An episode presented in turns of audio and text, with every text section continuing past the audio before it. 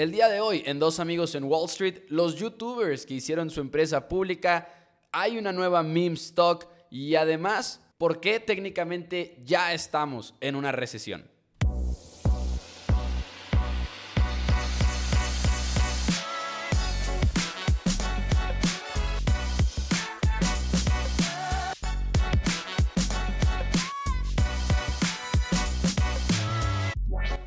Hola a todos, bienvenidos a Dos Amigos en Wall Street. Mi nombre es Mauricio Rodríguez. Del otro lado está Juan Pablo Carrillo y como todas las semanas, igual y no todas, pero hacemos el esfuerzo, estamos aquí para hablar de las noticias más importantes de las finanzas, muchas de ellas el día de hoy. JP, ¿cómo estás? Bienvenido. ¿Qué onda, Pepo? Muy bien, ¿y tú? Bien, bien. Qué bueno, qué bueno. Ya feliz de volver. Este, se acumularon muy, muy buenas noticias este tiempo que, que no estuvimos. Una disculpa, pero volvemos con toda la actitud y con muchas, muchas noticias.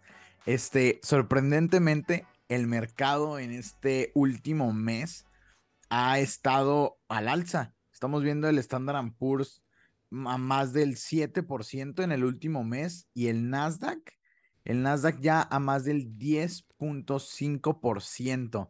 Como que hemos tenido este mini bull market, este mercado alcista que es peligroso, Pepo. Es muy, muy peligroso.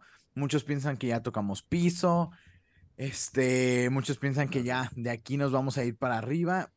Mm, no lo creo. O sea, es muy, muy difícil. Muy, muy difícil. Hay muchos factores que apuntan tal vez a que sí estamos teniendo una recuperación. Están viendo a futuro, obviamente, los mercados, como siempre digo, seis meses, a 8, pero un bull market desde ahorita, algunos diciendo que ya tocamos fondo, no lo sé, no lo sé. Y de Eso hecho... sí, ya hay algunas empresas, este, eh, perdón, hay algunas empresas eh, un poco sobrevaluadas, pero, pero vamos a ver. Y que de hecho cuando, cuando decimos, por ejemplo, de que algunos creen que ya vamos a pisar fondo y así, creo que incluso se ve reflejado en la parte de los futuros, ¿no? Financieros, porque te pones a ver los futuros de, de las acciones, pues del mercado accionario, y ya están mezclados. Igual y llevábamos mucho tiempo en el cual estábamos acostumbrados ya que siempre iban para abajo esos futuros. Ahorita estamos viendo unos que están mezclados, apuntando ahí a quizá un mercado un poquito horizontal, como le llamas tú, ¿no? Que igual y ni está muy a la alza ni muy a la baja, simplemente igual, pues permanece en el mismo nivel. Muchos de estos futuros, tanto del Dow como del Standard Poor's. Sí, claro, este es, es, muy, muy importante eso. O sea, hay una gran resistencia, primero que nada, en los 4100 puntos de, del Standard Poor's y ahorita estamos oscilando ahí. Haz cuenta que seguimos oscilando, seguimos oscilando, eh, no nos movemos de ahí. Y este, siento yo que tal vez nos empecemos a mover como tú dices, horizontalmente, porque el mercado no sabe muy bien qué hacer. O sea, el, piso fue en 3600. En 3600. En el Standard Poor's. por ahí. El del Standard Poor's. Y luego después hemos visto muchas, muchas resistencias en 4100, 4130. El Standard Poor's está jugando entre los 4100, básicamente. Este, y es muy, muy importante ver si si este, pues rompe este modelo, esta tendencia bajista. O sea, ya no estamos en menos 20%, ya de hecho estamos en, en como menos 13%. O sea, llegamos al menos, creo que tocamos el menos 22%, ya estemos en menos 20, en menos 13, o sea, un, un, este, una subida importante. El Nasdaq sigue en bear market, eso sí hay que mencionarlo, o sea, más abajo del 20%. Pero ahorita, Pepo, la verdad, no, no sé qué onda. Lo único que sé es que hay una sobre. Hay emoción. Y hay, hay, hay un sobreoptimismo. Y tú sabes que cuando hay optimismo es malo. O sea, creo que creo que están pecando de optimistas en el mercado. Y voy a empezar con la primera noticia que pues Estados Unidos entró en recesión técnica. Sí, o sea, eso me... Estados no, adelante. No, eh, es que te iba a decir porque ahorita antes de que empezáramos a, grabar el programa, JP me estaba platicando de algunas cuantas de las noticias porque he estado un poquito desconectado de, de todo este mundo de noticias financieras, así que el día de hoy soy tan, soy tan parte de la audiencia como todos ustedes que nos escuchan a través de Spotify y de iTunes, pero JP, ¿cómo que cambiaron la definición de la recesión? Dime.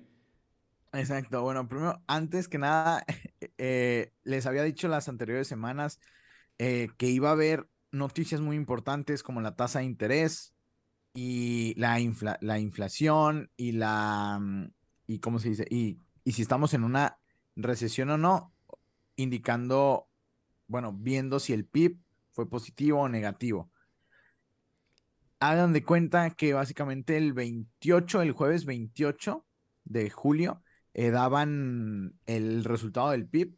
Si ya teníamos un, si, decían que había un PIB negativo, se supone que entrábamos en recesión técnica, porque ya el anterior trimestre había bajado el mercado, ah, digo, había bajado el PIB. Y si baja dos trimestres consecutivos, o sea, un semestre, se supone que es una recesión técnica.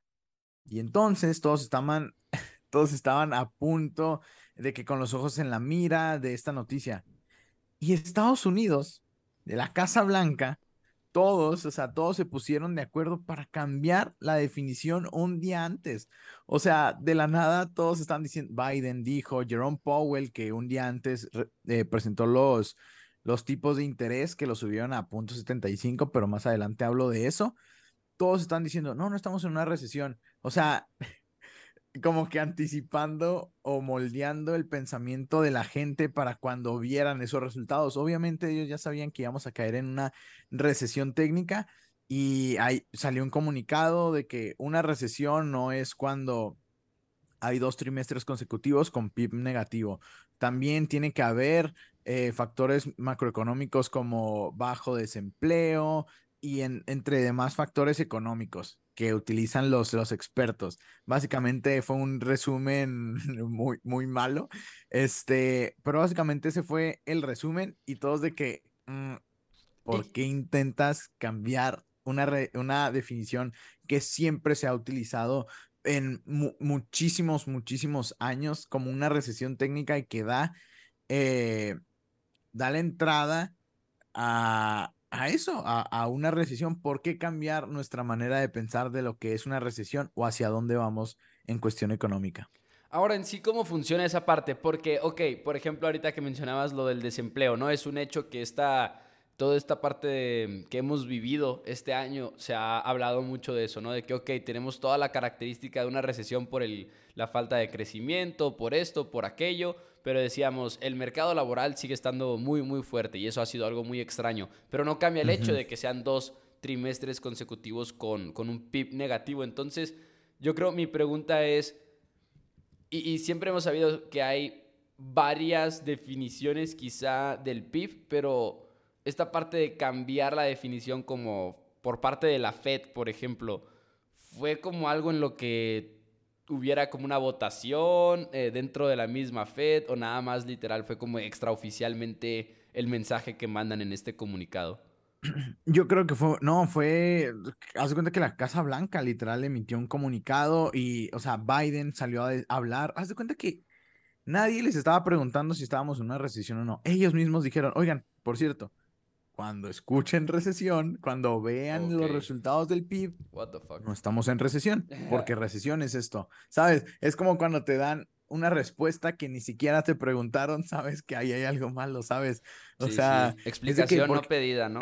explicación no pedida, ahí hay algo raro, así de sencillo.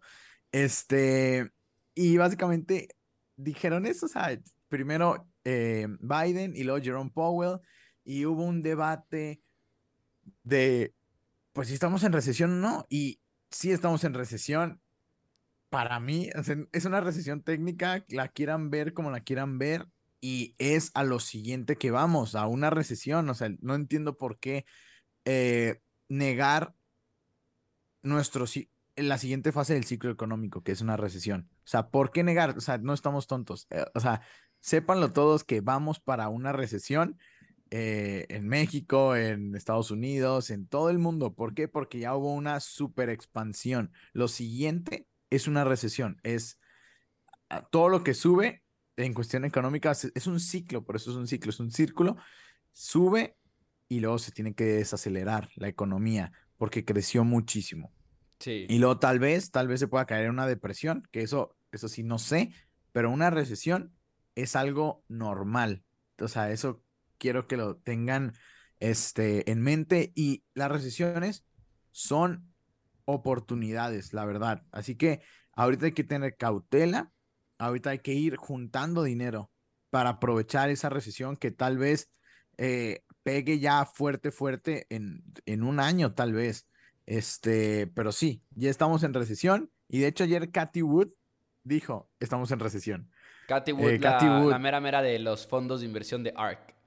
De ARK, sí, que se hizo muy famosa por, por tener unos crecimientos exponenciales muy, muy grandes en, en, en pandemia. Y, y pues se hizo un nombre ahí, pero pues, como que ya eh, está perdiendo relevancia porque su fondo no ha sido muy, muy bueno. Pero sí, Pepo, ya tenemos el segundo trimestre de la economía estadounidense contrayéndose y estamos en recesión. Y adivina cómo lo tomó el mercado. Como tremendas noticias. O sea, el mercado ha estado subiendo desde el último mes como loco. Bueno, no, tanto, pero sí un 7%. Eh, pero está raro, ¿sabes? Porque hemos estado viendo esta habíamos estado diciendo que el mercado está bajando, el mercado está bajando, el mercado está bajando este último mes, bueno, estas últimas tres semanas, el mercado va para arriba. Y hay que tener cuidado porque, no sé, tal vez sea una trampa, tal vez sea una trampa y tal vez caiga más el mercado porque aún no entran los eh, inversionistas institucionales. Es puro retail casi casi y puro trade aún no entran los meros meros y tal vez pues tumben el mercado aún más. No sabemos. Lo que sí sabemos es que las casas aún están altas, que ya empezaron a caer un poco, pero no sé, siento que todavía hay, hay que sangrar un poco esas, la bolsa. Pues igual y, igual y, por ejemplo, en el caso personal, eh, si estás indeciso, y quieres invertir, por ejemplo, en el mercado a largo plazo y demás, igual y puedas hasta adoptar una estrategia de dollar, dollar cost averaging, como le llaman, que es como seguir comprando periódicamente en vez de, o sea, en vez de, por ejemplo, si voy a invertir 100 mil pesos en la bolsa, no invertir los 100 mil de golpe, sino 10 mil este mes, 10 mil el próximo mes, 10 mil un mes después. Eso es por lo menos más o menos lo que yo estaba pensando eh, hacer con esa estrategia, porque pues efectivamente quiero seguir invirtiendo a largo plazo. Ustedes saben que esa siempre ha sido la, mentalidad de un servidor, de que, ah, 10 años, 20 años y no me importa en sí todas las noticias de ahorita a corto plazo, pero creo que es una buena idea, como que no hacerlo todo de golpe, porque igual y creo que estás en lo correcto de que no estamos ahorita seguros de que ya se acabó la caída que ha caracterizado todo el ciclo eh, financiero este 2022.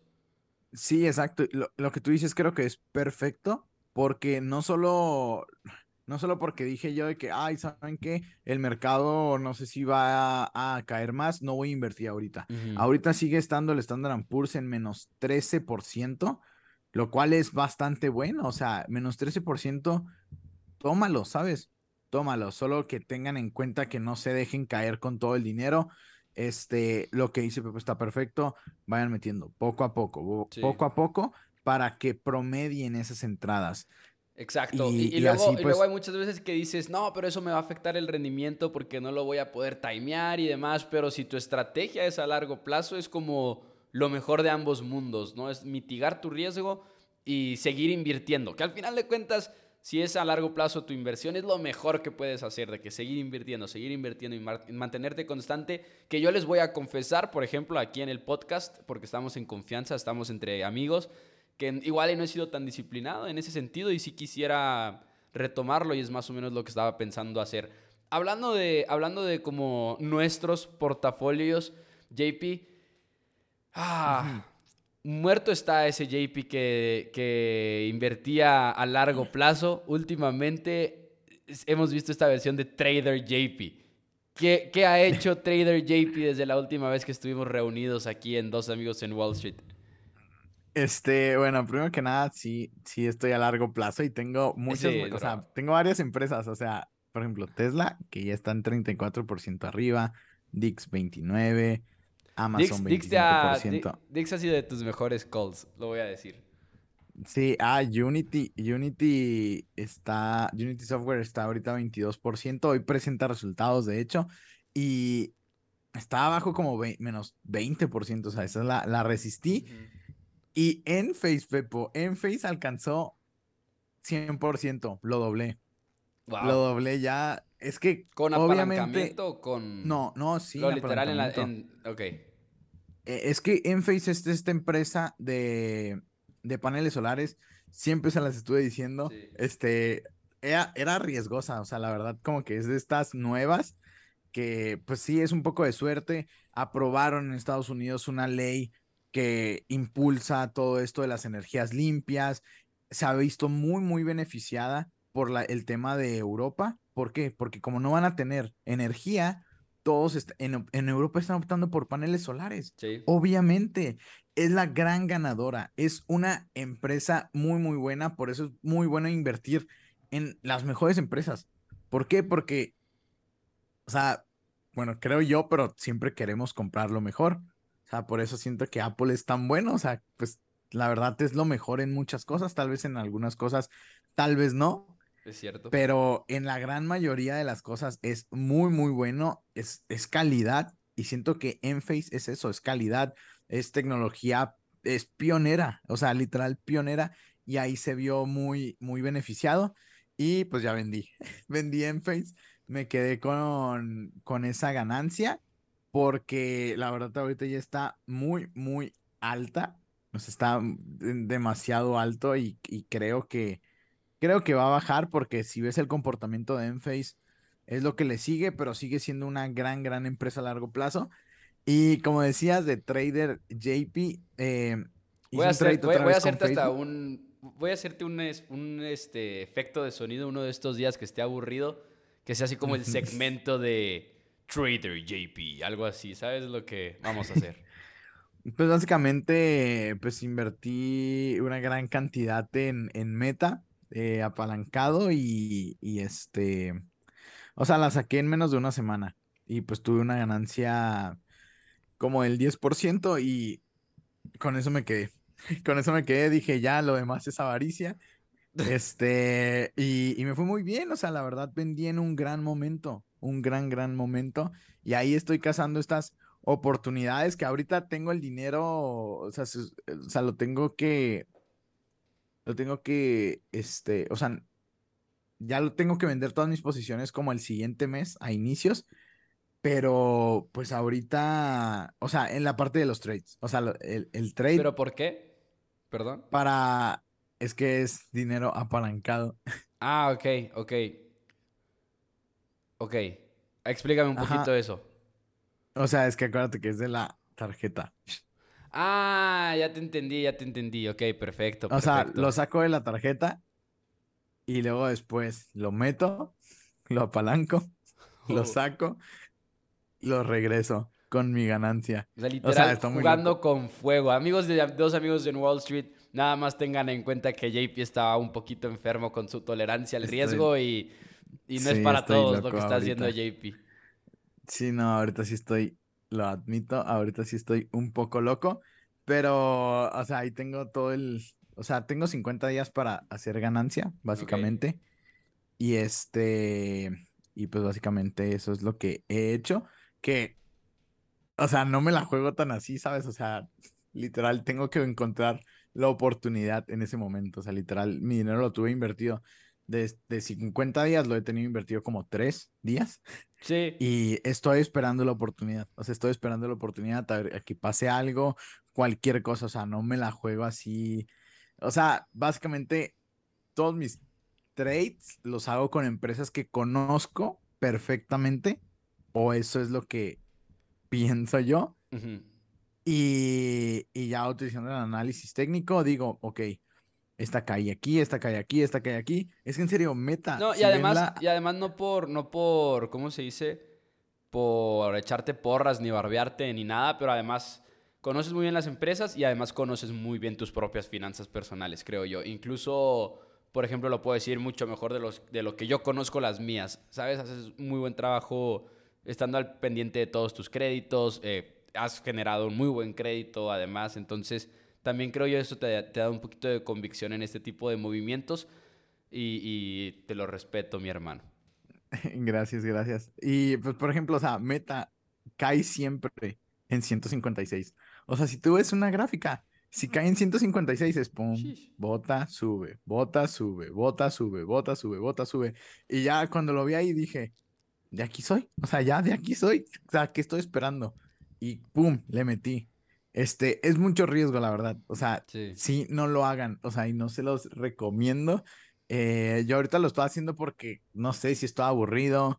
este, o sea, es que quiero aprovechar. Quiero aprovechar porque pienso de que, ok. Es que tener novia es costoso, JP. sí. sí. Pero lo vale. Lo vale, lo vale. Y este, pero, o sea, lo veo y digo, no sé, es que como que me quedé con la, me quedé picado, Pepo, en la, en, en, el mercado de 2020.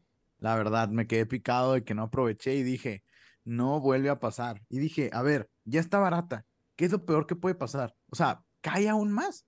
O sea, en serio piensa que, pienso que Meta va a caer aún más. Y digo, no, nope hay más probabilidad, o sea, es pura probabilidad y conocimiento, digo, hay más probabilidad de que se vaya para allá, checo análisis técnico eh, y ya. Y ya, yo creo que las, pues con las únicas que he hecho trades, si te fijas, ha sido CrowdStrike y, y Meta, o sea, no me, no, me muevo de esas dos porque... Claro. No me muevo de esas dos porque son las únicas que conozco, o sea, en serio, las llegué a conocer. Ah, y Delta, también Delta, las llegué a conocer al, o sea, perfectamente. Y ya cuando algo no me parece o digo de que, ay, es que no sé. O sea, si dudo algo, no le meto. Okay. Tengo que estar 100% seguro. Y este, por ejemplo, Delta, yo le metí y dije que, ah, sí, súper bien. Pero como que ya la gráfica estaba un poco rara y dije, ay, no sé si se va a ir para arriba, mucho para arriba, mucho para abajo. Y se fue para arriba, pero dije, no, no estoy para especular. O sea, no voy a especular con tanto dinero y ya. Eso me gusta porque eso me gusta porque incluso aunque es este como trade a corto plazo, súper riesgoso, apalancado y demás, sigues teniendo este principio súper básico de las inversiones, que digo igual y yo sé que es trading y hay diferencias y todo, pero como súper básico el principio de yo estar convencido de mi propia investigación y demás, porque así no voy a dudar si veo una noticia, si veo la opinión de alguien más en Twitter o en Reddit o donde sea, porque yo hice muy bien mi tarea y, yo sé lo que estoy haciendo y por qué lo estoy haciendo. Eso es como un principio básico cuando vas a invertir en empresas eh, individuales sobre todo y que lo puedas aplicar con una estrategia tan agresiva es bastante genial, creo yo. Sí, sí, siento que es que sí, básicamente es eso. O sea, esas tres empresas con las que he hecho trade son empresas que yo compraría a largo plazo, excepto Delta, pero Delta sí la compraría como a dos, tres años porque creo que va a subir muchísimo, nada más que se estabilice en serio el precio del petróleo y Delta se va a ir para las nubes, o sea, 50% fácil, fácil sube 50%, así que son empresas que, que en, las que yo sí creo. O sea, Meta es una gran compañía, CrowdStrike es una gran compañía, Delta es una gran compañía, solo lo del petróleo no lo tenía considerado considerado y se viene una recesión y se supone que eso va a hacer caer el precio del petróleo, pero pues son factores a veces que se nos salen de las manos, pero hay que seguir ahí porque 50% yo sí veo a Delta en tres años, dos años, o sea, facilísimo. Y, de todo aprendes, aparte de todo aprendes, mi JP. sí, claro, claro, claro, claro. Pero, bueno, volviendo un poco a, a, los temas que, que traíamos, este, ya ven que entramos en recesión técnica, aunque ah. todos digan que no entramos en una recesión. Es que en serio, no, no, es, es que por favor, eh, es que tiene que haber desempleo, bro, tiene que pues, ve las definiciones, güey. Te, te, lo juro, Pepo. Todas las noticias decían, estamos casi en recesión. O sea, se pusieron de acuerdo. O sea, no, no, no, no. Si sabes por qué? Porque ya son midterm elections. ¿Crees que, el, ¿Crees que los demócratas quieren tener ahí a... Eh, quieren, o sea, obviamente los republicanos los van a atacar con que entramos a recesión por su culpa. Este, entramos como si fuera yo, como si fuera gringo. Este, entraron en recesión. Es que ver tantas noticias de Estados Unidos como que. Ey, ya- ey, el nombre del podcast es muy claro, güey. Dos amigos en Wall Street porque en, en la Bolsa Mexicana de Valores no pasa nada. Básicamente es que sí. Este, de hecho, la, la Bolsa de México empezó a bajar bastante. Creo que ya estamos en los 46, Sí, güey. 47, 47 mil puntos. O sea, si bajamos desde Finalmente el pico, van muy de la mano, ¿no? 16%. La de México y Estados Unidos, no tan. Bueno, sí. O sea, las, las porque- economías. Ah, sí, las economías, sí. Sí. Sí, sí, sí, 100%. Eh, pero bueno, ¿qué más ha pasado aparte de que entramos en recesión? La Fed subió sus tipos de interés un día antes, 0.75%, lo cual el mercado lo tomó como buenas noticias, porque era una cifra que ya se esperaba. 0.75 y muchos analistas esperan que este sea el último incremento de la Fed de 0.75 y ya solo esperan tres incrementos de 0.5 para el resto del año. ¿Por qué? Porque Jerome Powell dijo que iban a reaccionar de acuerdo a los datos de, por ejemplo, desempleo, bla, bla, bla, y no solo de la inflación.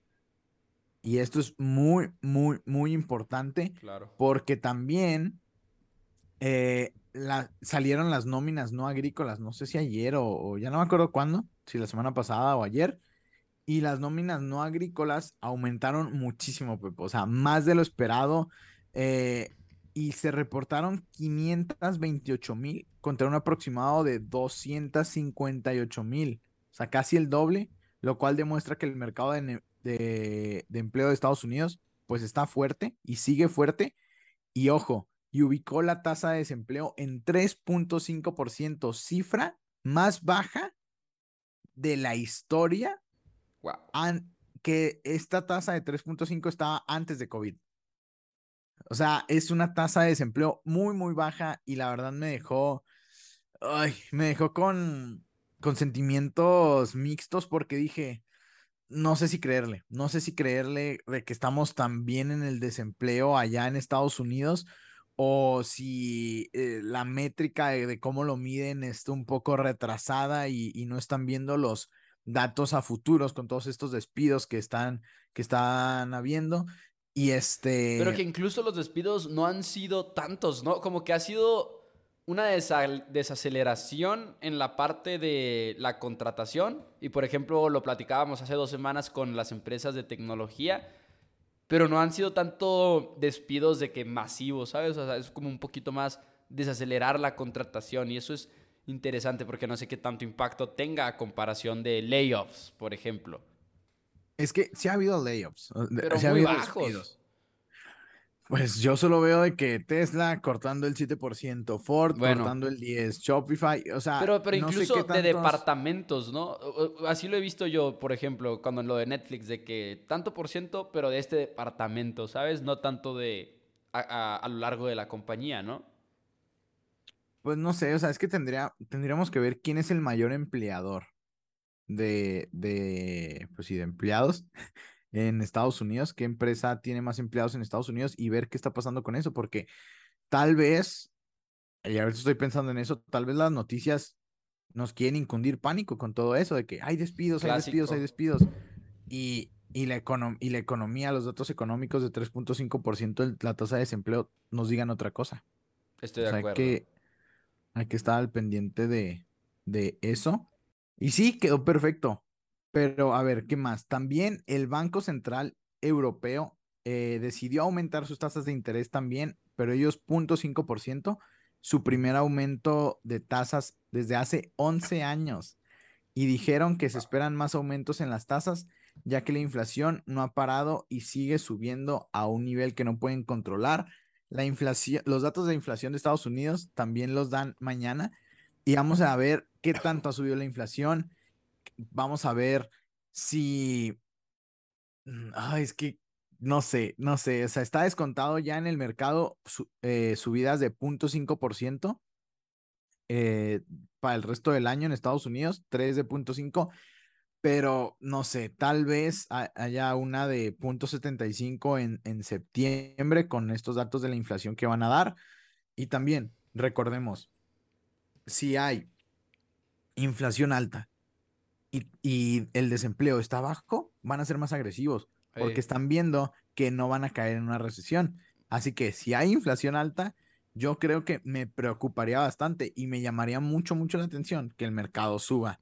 Porque pues no, eso sí que no. Sabemos que va a ser alta hasta cierto punto, pero cuando dices de que si es alta, ¿a qué nos referimos exactamente? ¿No? Porque sabemos que va a ser alta, pero ¿qué tan alta, sabes? Creo que está pronosticado.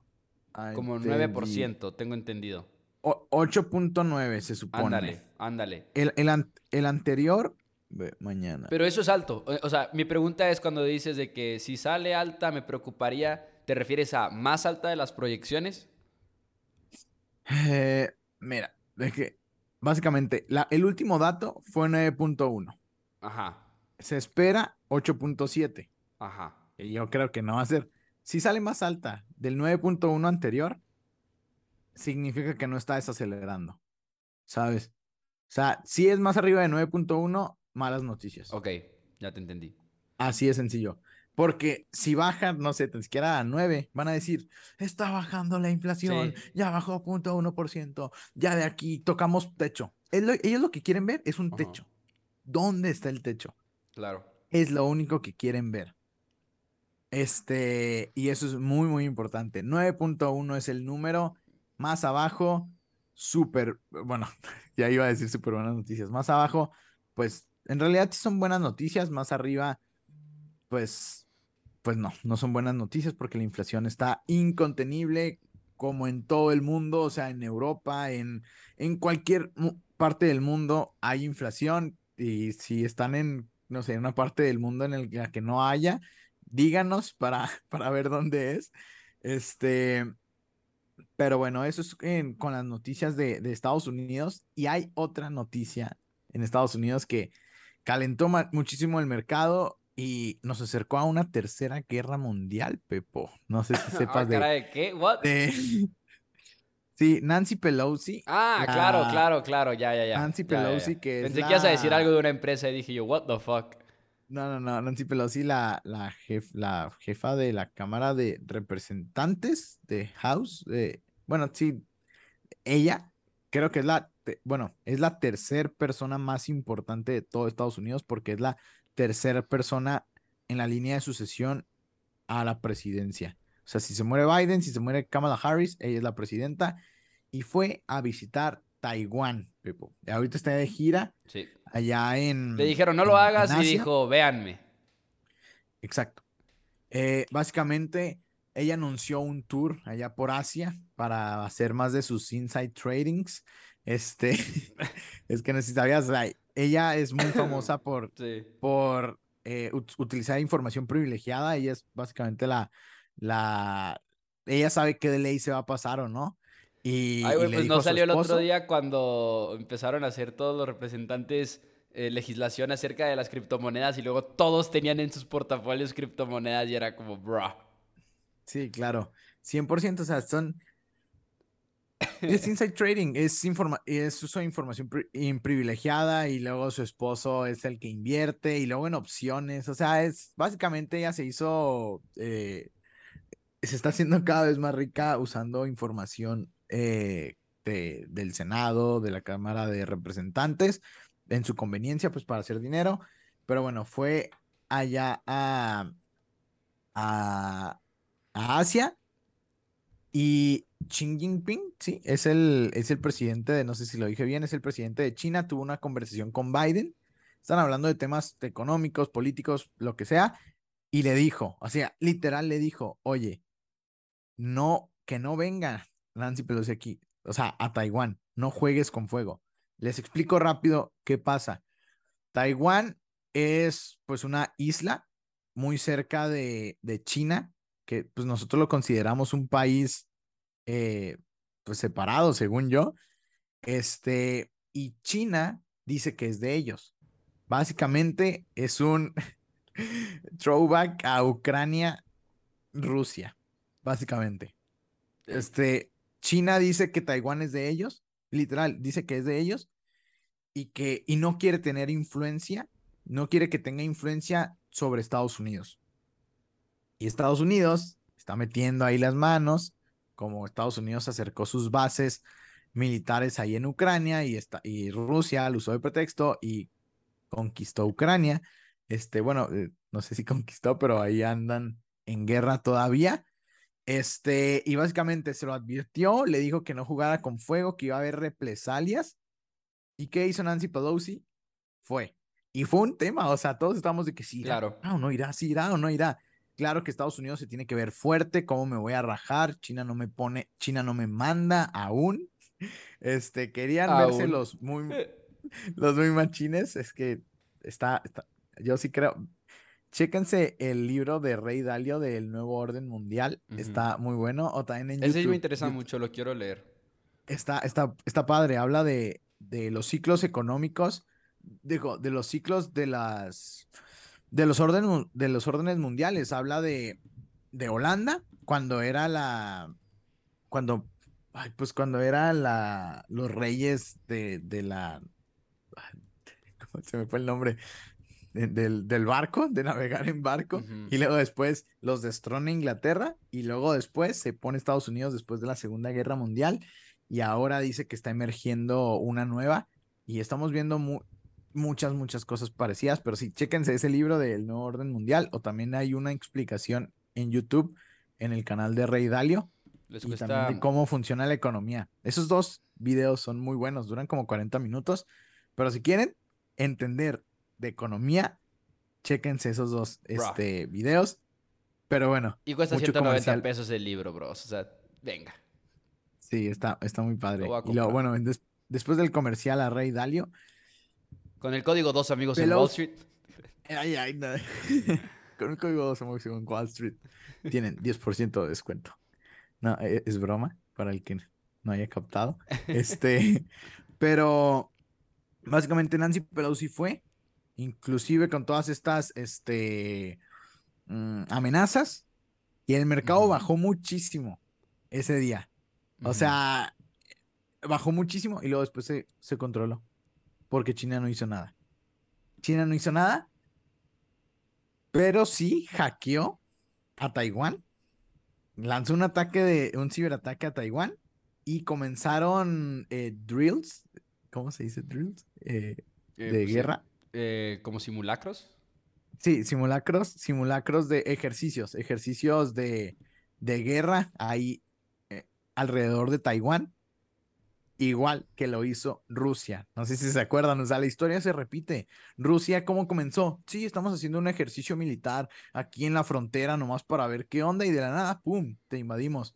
Eso mismo está haciendo China en este momento y es muy importante que lo sepamos todos y Taiwán dijo hoy en la mañana, de hecho, literal, justo lo que les estoy diciendo, el ministro de Relaciones Exteriores advirtió que China se prepara para una invasión. Jugó con fuego Estados Unidos y creo que se va a quemar. Creo que van por Taiwán. O sea, esto ya lo sabíamos. Lo vengo ah. repitiendo, yo creo que, ¿qué te gusta? ¿Dos años? O sea, no, bueno, no sé cuándo empezó, o sea, pero bueno, un año tal vez, llevo diciendo que sigue Taiwán, sigue Taiwán. Taiwán es importantísimo para China, no lo van a dejar ir. Este, y eh, ahorita hay ejercicios militares en el mar rodeando a Taiwán. Todo el mundo está, o sea, es lo, es lo increíble, nadie está prestando atención a esto.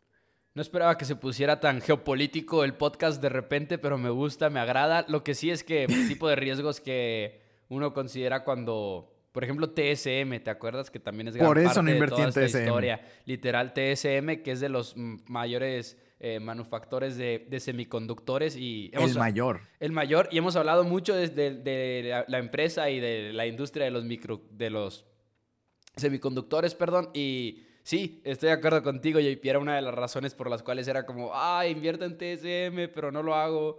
Pero qué tanto se impactaría una guerra. Y es, es, es difícil, la verdad, muy difícil. Y lo aprendimos a la mala, quizá, invertir en países que de plano no conocemos tanto. O sea, por ejemplo, Estados Unidos es una cosa. Y luego cuando pasó todo lo de Alibaba, lo de Didi, etcétera, fue como que, ok, subestimé lo poco que sabía de cómo funcionaba el mercado chino, ¿no? O sea, es muy, muy diferente. Es que eso es muy importante, conocer el país en el que inviertes. Pero está más cabrón de lo que pareces conocer de ese país. Muy, muy cabrón. O sea, por ejemplo, nosotros, la cultura de Estados Unidos, y más que nosotros somos de Chihuahua, siento que nosotros la tenemos un poco más arraigada, estamos literal casi en la frontera. Como que esa parte cultural la tenemos un poco más arraigada que tal vez los, de, los del sur. Y es occidental aparte, güey. O sea, bueno, sí, aparte, ajá. Y, y es, por ejemplo, pues no sé, conocemos Estados Unidos. O sea, siento que lo conocemos casi siempre, eh, pues vamos a, vacaciones a Estados Unidos o así. O sea, como que vemos las empresas, vamos a las empresas, o sea, he, ido a Dix, a Target, a, a, Cheesecake Factory, o sea, estas empresas como que las conocemos, sabemos cómo funcionan. Invertir en TCM es, es un mundo y en serio, no saben la que se nos viene si hay una invasión a Taiwán. Solo así de sencillo. TSM le produce más del 50%, ah, no, perdón, el 50% de las órdenes a TSM son de Apple. El 50% de del total de, ventas. Que eso igual y reduce, ¿no? Cuando ya Apple sacó su propio chip. No, no, no, no. Es que haz de cuenta que. Es que no. Es que. Es que la, cuando, cuando me pasó lo del apéndice me metí muchísimo a leer lo de los semiconductores. No tenía nada que hacer, güey. No tenía nada que hacer y básicamente aprendí toda la industria que hay, los que fabrican, los que diseñan y fabrican o los que solo diseñan. ¿Sabes? Apple solo diseña. TSM se les llama foundries. Foundries son de estas empresas que nada más fabrican y tienen lo una tecnología de fabricación muy, muy buena. O sea, imagínate el mejor fabricante del mundo con la mejor tecnología. Y eso es este TSM. Y bueno, ya yo creo que. Eh, ¿Qué otra noticia? Yo creo, ya antes de, antes de irnos, porque ya nos acercamos aquí a los últimos cinco minutos, les debo la que les prometí en el intro de los youtubers que hicieron su empresa pública. Porque Face Clan, para aquellos que no lo sepan, quizá son como un clan, por eso se llaman eh, Face Clan al final de cuentas, pero es una empresa que básicamente igual y, por ejemplo, yo tengo mi canal de youtuber que se llama, eh, no sé, Mao NFL, y digo ese porque es mi arroba en Twitter. Y luego me alío con Face y es como, ya no se llama Mao NFL, ya se llama Face Mau NFL y todos tienen como esa marca compartida, por así decirlo. Y es contenido, es, una, son, es un grupo que empezó como youtubers de videojuegos, de entretenimiento, empezó a crecer ya después, pero en, lo principal al inicio era toda la parte de los videojuegos, pero ya hay mucho más que eso. Pues son la primera empresa en la historia del, del Nasdaq en estar listados como una empresa de esports, diagonal gaming. Y se hicieron públicos por medio de un SPAC en vez de por un eh, IPO tradicional. Seguramente si escuchan dos amigos en Wall Street ya conocen bien lo que es un SPAC, pero bueno, es lo que le llaman esta empresa de cheque en blanco, que básicamente una empresa pública compra a una empresa privada y de esta manera se hacen públicos. Fue con una evaluación de 725 millones de dólares. Hay que recalcar que ha caído desde que salió pública la empresa de Face porque tienen muchas pérdidas operativas, siempre han tenido pérdidas operativas y ya anunciaron que para 2023 y 2024 no va a haber utilidades todavía. Entonces, pues como que eso ya desanimó quizá a muchos inversionistas, pero es interesante porque es una empresa muy pública en el sentido en el cual es apoyada por millones y millones de suscriptores, que ustedes saben la lealtad que existe entre un suscriptor de YouTube y el creador de contenido es muy diferente a la lealtad que puede haber por ejemplo, entre un cliente y una empresa, ¿no? Es muy diferente decir, ah, sí, voy a comprar las empresas de Home Depot porque me encanta Home Depot, a comprar las, las acciones de de un youtuber al cual sientes que es tu amigo, porque al final de cuentas yo creo que todos sentimos eso de nuestros youtubers favoritos, ¿no? Siento, sientes que es un amigo y sientes que eres parte de su vida, por así decirlo. Pero bueno, Face ha dicho que necesitaban el efectivo, que queman mucho efectivo ellos como empresa, que sí tienen planes de crecimiento, que las, los mayores drivers detrás de la acción probablemente se van a basar en viewership, que es como ellos ganan dinero, gran parte de sus ingresos son por medio de Twitch, por medio de YouTube. Dicen incluso en, estas, eh, en estos reportes financieros que tienen que presentar para hacerse una empresa pública que uno de los creadores de contenido de Face que ya son muchísimos los que tienen, pero uno solo es aproximadamente 27% del ingreso de la empresa. O sea, 27% de los ingresos vienen por parte de un creador de contenido en específico. Pero, pues por ahí está toda esta noticia importantísima porque es la primera de su tipo. No se cree, sin embargo, que vaya a, ser como el, el, primero de muchos. O sea, igual y no son tantas las empresas de esports y de gaming que, que sigan los pasos de Face. Que es lo primero que yo pensé, ¿no? Yo dije, si ya lo hizo Face, lo van a empezar a hacer muchas otras. Pero las expectativas del mercado es que igual y eso no, no va a suceder, al menos no todavía. Pero ahí lo tienen.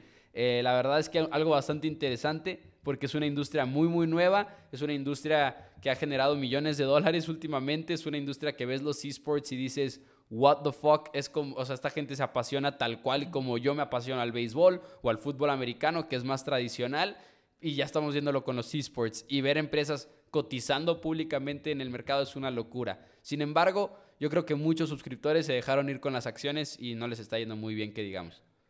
Sí, y lo que tú dices creo que es importantísimo. Ellos hicieron o ellos tienen algo que no muchas empresas tienen. O sea, tienen comunidad. antes de tener, eh, antes de lanzarse al público, o sea, es una empresa de comunidad, básicamente. Sí, literal. Este, ganan dinero de, de los views. Del merch. O sea, entre más, ajá, y, o sea, imagínate.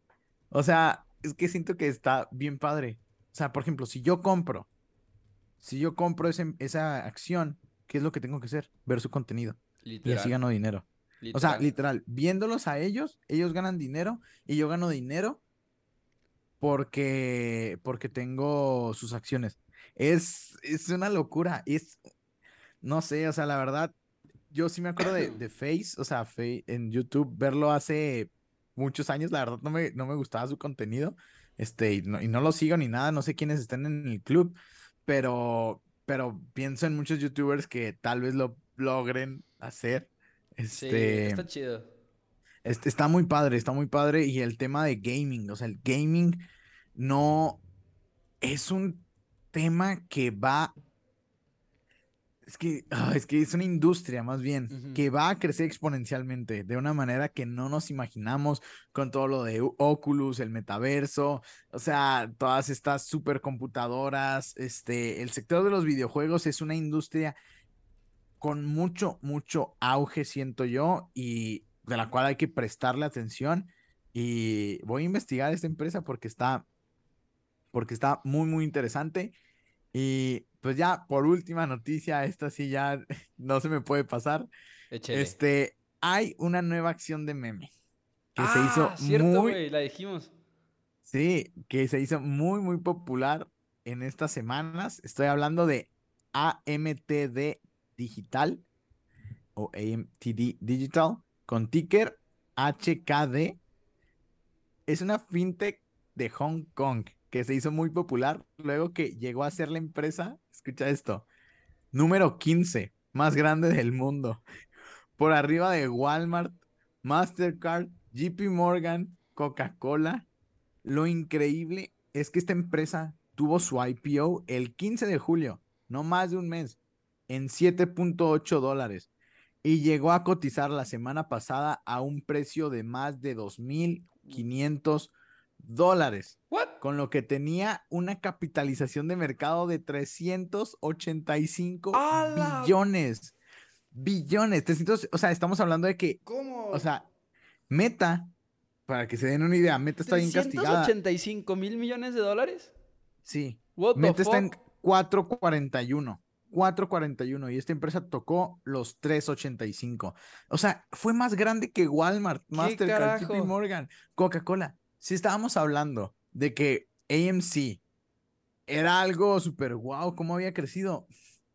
esto no, fue, no fue nada, güey. No, no hay nada comparado a esto. No hay nada comparado a esto. Y esto solo me da miedo porque el mercado está loco y cuando el mercado está loco, significa que todavía viene lo peor. Esto no puede estar sucediendo. O sea, se me hace tan, tan loco. Güey, si tus acciones llegan a eso, eh, y no sé si, si, se haya dado a conocer o no, pero no es la misma empresa la que empieza a vender las acciones.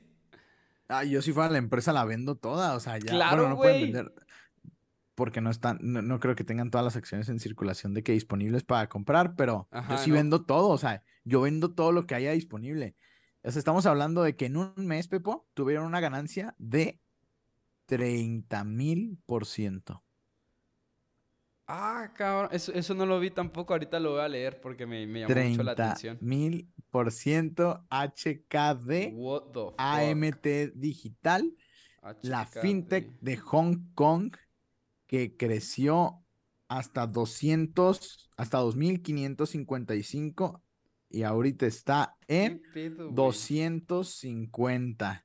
Ahorita ya está en 250, pasó de estar, pasó de estar de 7.8 dólares a 2.555 a 250 dólares. Muchas felicidades a todos los que hayan entrado y hecho una ganancia increíble, 30 mil por ciento. Eso sí es para retirarse, Pepo. O sea, es un, es, o sea, recordemos que 100% es doblar tu dinero, o sea, ya hiciste el doble. Y estamos hablando de que son 300 veces tu dinero. Sí, que un güey tuiteó de que literal, de que así que todos vamos a ignorar esta meme stock de 400 mil millones de dólares. Qué locura, güey, no sabía. Bueno, JP, pues ya nos tenemos que ir. ¿Algo que quieras agregar ahorita antes de despedirnos?